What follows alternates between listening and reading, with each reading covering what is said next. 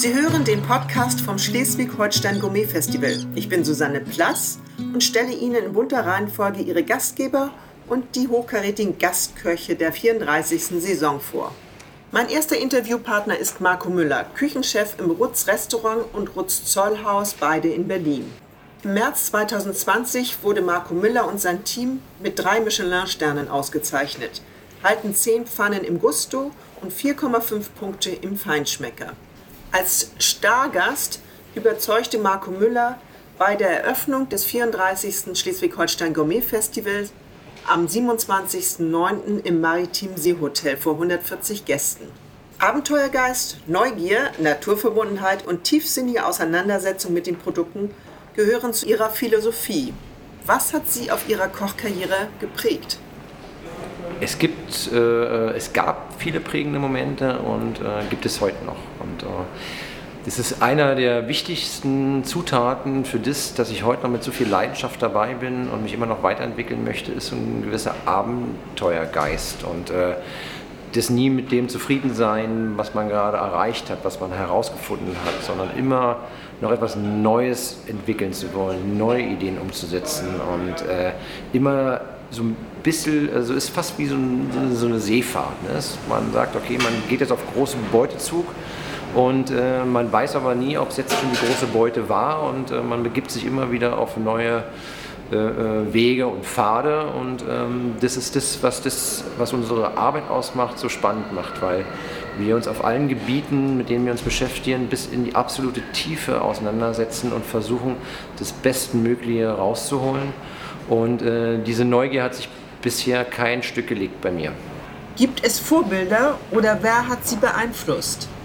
Ich habe es in der Vergangenheit immer versucht, wenig mit Vorbildern zu halten, ähm, weil ich früh gelernt habe, äh, dass der Weg, den ich gehen möchte, der eigene Weg sein muss.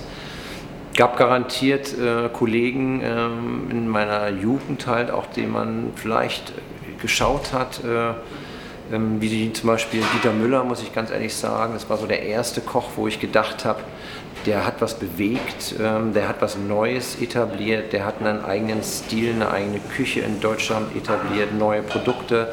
Das fand ich stark. Also der ist einen komplett eigenen Weg gegangen und hatte damit Erfolg, was ja auch zu der Malienzeit nicht selbstverständlich war. Es gab jemand wie Johannes King, bei dem ich drei Jahre gearbeitet habe, weil ich schon früh gemerkt habe, dass ich halt auch so diese naturverbundene Küche, dass mich das anzieht, auch seit klein auf geprägt hat. Und äh, Johannes war für mich einer der ersten Anlaufpunkte in meiner eigenen Karriere, ähm, wo ich mich damit auch auseinandersetzen durfte und man uns halt auch arbeiten lassen hat oder wo ich mit der Erfahrung, die Johannes aufgebaut hat, halt auch davon profitieren konnte und davon lernen konnte.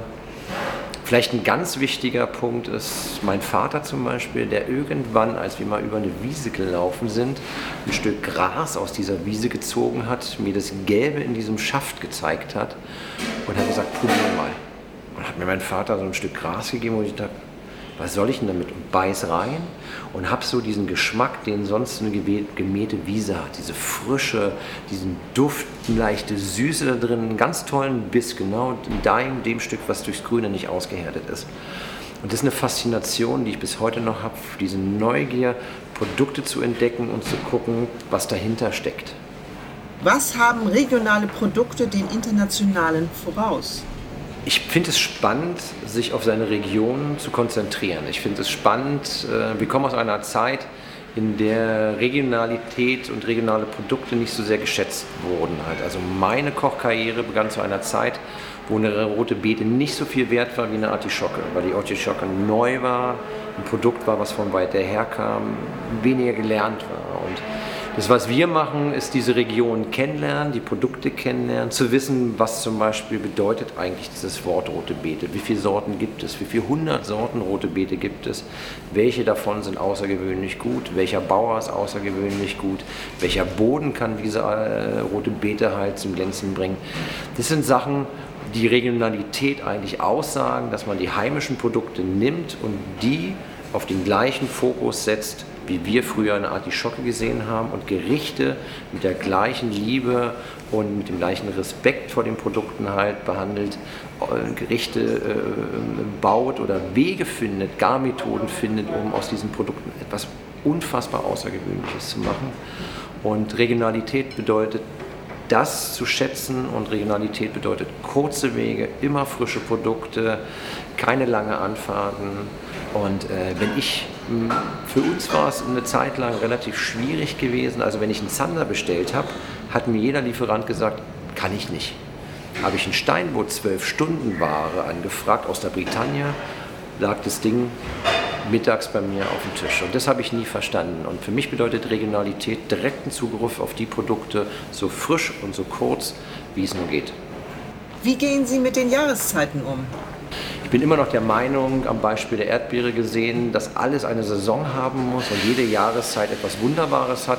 Und gerade wenn die Jahreszeiten wechseln, haben wir auch die Facetten in den Produkten. Und jede Jahreszeit hat etwas Wunderbares.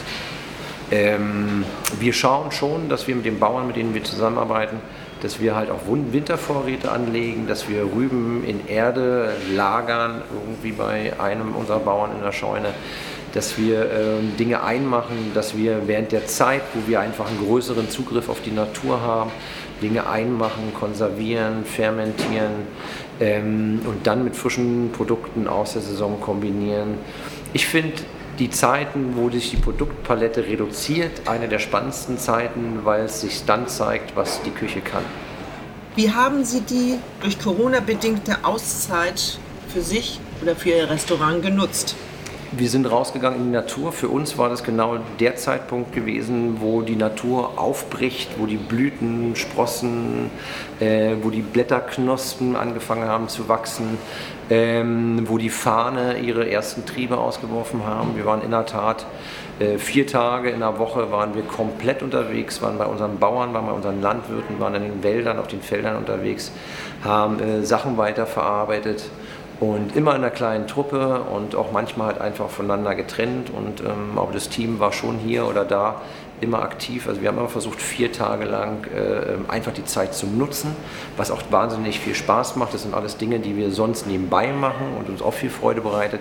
Aber wenn man sich jetzt einfach darauf konzentrieren kann, äh, nur das zu tun und ähm, kann man auch ein bisschen runterfahren. Und ähm, von daher war das eine tolle Zeit. Ich war jeden Morgen beim Joggen im Wald, äh, habe ich geguckt, was gerade in der Natur aufbricht. Dann haben wir danach äh, uns ins Auto reingesetzt und sind äh, bestimmte Stellen abgefahren und ähm, wir haben neue Gerichte kreiert, wir haben neue Ideen entwickelt, wir haben uns fürs Jahr vorbereitet, auch für die Sachen, die wir jetzt gerade auf der Karte etablieren. Also für uns war das eine wahnsinnig spannende, kreative Zeit.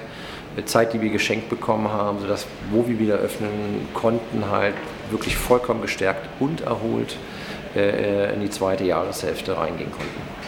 Sie sind der Stargast bei der Auftaktveranstaltung zum 34. Schleswig-Holstein Gourmet Festival am 27. September gewesen. Wie wichtig sind solche Events wie das Schleswig-Holstein Gourmet Festival? Ich glaube, dass ähm, Events wie das Schleswig-Holstein Gourmet Festival enorm wichtig sind.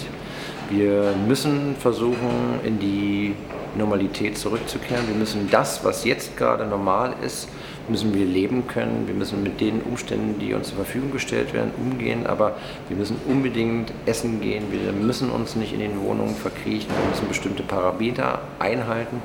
Und so Events wie das Schleswig-Holstein Gourmet Festival holt uns einfach äh, vor die Tür, bringt uns zwar nicht so zusammen, wie wir wollen, aber bringt uns an einzelne Tafeln in einem Raum und äh, ich finde es eine sehr schöne Vorbereitung für den Herbst, weil viele Leute sehr viel Respekt haben, auch viele Gastronomen sehr viel Respekt haben, weil keiner so richtig weiß, was, dem, was uns bevorsteht in diesem Herbst.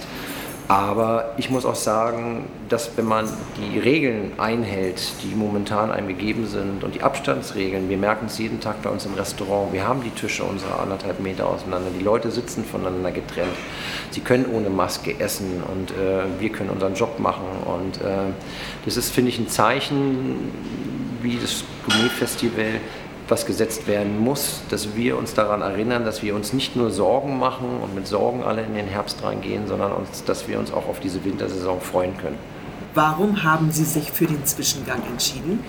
Wir haben bei unserem Menü, was wir bei uns im Restaurant schicken, immer eine komplette Idee. Nicht nur hinter den einzelnen Gängen, sondern halt auch komplett die ganze Menüführung, die Produkte, auch teilweise, wie sich Produkte wiederholen dürfen. Ne, wo man sagt hat, irgendwie wie in dem Gericht, was wir heute schicken, wir haben dreimal Brokkoli mit dabei. Wir nutzen halt also unser Menü halt auch, um eine komplette Produktgeschichte zu erzählen. Und ähm, meine Zwischengänge, die kalten Gänge, die kleinen Geschichten haben meistens äh, einen weitaus höheren Grad an Kreativität. Ähm, wir gucken, dass wir beim Hauptgang dann, äh, es braucht irgend so was wie einen Ruhepunkt, etwas, wo man, wenn man jetzt, das ist wie so, wenn der ganze Film nur spannend ist, ja, dann schwelgt man halt komplett in Aufregung, aber man muss auch irgendwie zwischen mal runterkommen, um wieder Höhepunkte zu schaffen. Und für uns ist der Hauptgang ein brutales Produktbekenntnis immer in diesem einzelnen Gang, aber es ist wenig aufregend. Es ist einfach so ein bisschen, wo man sagen kann, man kann ganz kurz Luft holen, bevor man in die Desserts rübergeht. Und wenn wir jetzt nach Schleswig-Holstein kommen, möchten wir natürlich nicht den Ruhepol unseres Menüs zeigen, sondern das, was unsere Küche ausmacht. Und das sind die spannenden Gänge drumherum. Was gibt Ihren Kreationen Tiefe, Aroma und Farbe? Wir haben ähm, was unsere Gerichte angeht, unterschiedlichste Facetten in der Menüführung. Und jeder Gang hat ein bestimmtes Bild zu erfüllen. Das kann man sich vielleicht vorstellen wie ein Tape, was man hört. Ne? Also jeder Song gleicht wie bei uns einem Gang. Und äh, dieser Gang ist so ein absoluter Wohlfühlgang. Der ist schmelzig, der ist rund, der ist stimmig, der ist einfach nur so zum Weglöffeln. So geht es mir jedenfalls jedes Mal, wenn ich ihn esse. Und äh, deswegen haben wir den Gang auch ausgewählt, weil er mich glücklich macht. Und ich hoffe, dass wir dieses Glück teilen können. Und ähm, das hat viel mit dieser Struktur zu tun. Also man hat den Fisch als ganzes Produkt, man darf den Kabeljau im Ganzen essen. Man kann ihn wirklich so probieren, wie er ist, komplett unverfälscht. Und wir schauen, was kann man mit dieser Eigenaromatik anfangen. Wir gucken immer, dass wir die Eigenaromaten komplementieren können. Das haben wir hier mit der Combo-Alge geschafft, mit, dem, mit der Beurre Blanc, leichte Fettstruktur, Säure drin, diese Frische von Holunderblüte, heimische Aromen in Form dieser Walnuss, die wir draufgerieben haben. Und äh, dieser Gang verkörpert schon sehr, sehr viel von dem, was wir hier machen. Und ich hoffe, er gefällt. Herr Müller, herzlichen Dank, dass Sie uns für ein Interview für den Podcast des Schleswig-Holstein Gourmet Festivals zur Verfügung standen. Wir wünschen Ihnen ganz viel Glück und Zufriedenheit und immer nette Gäste.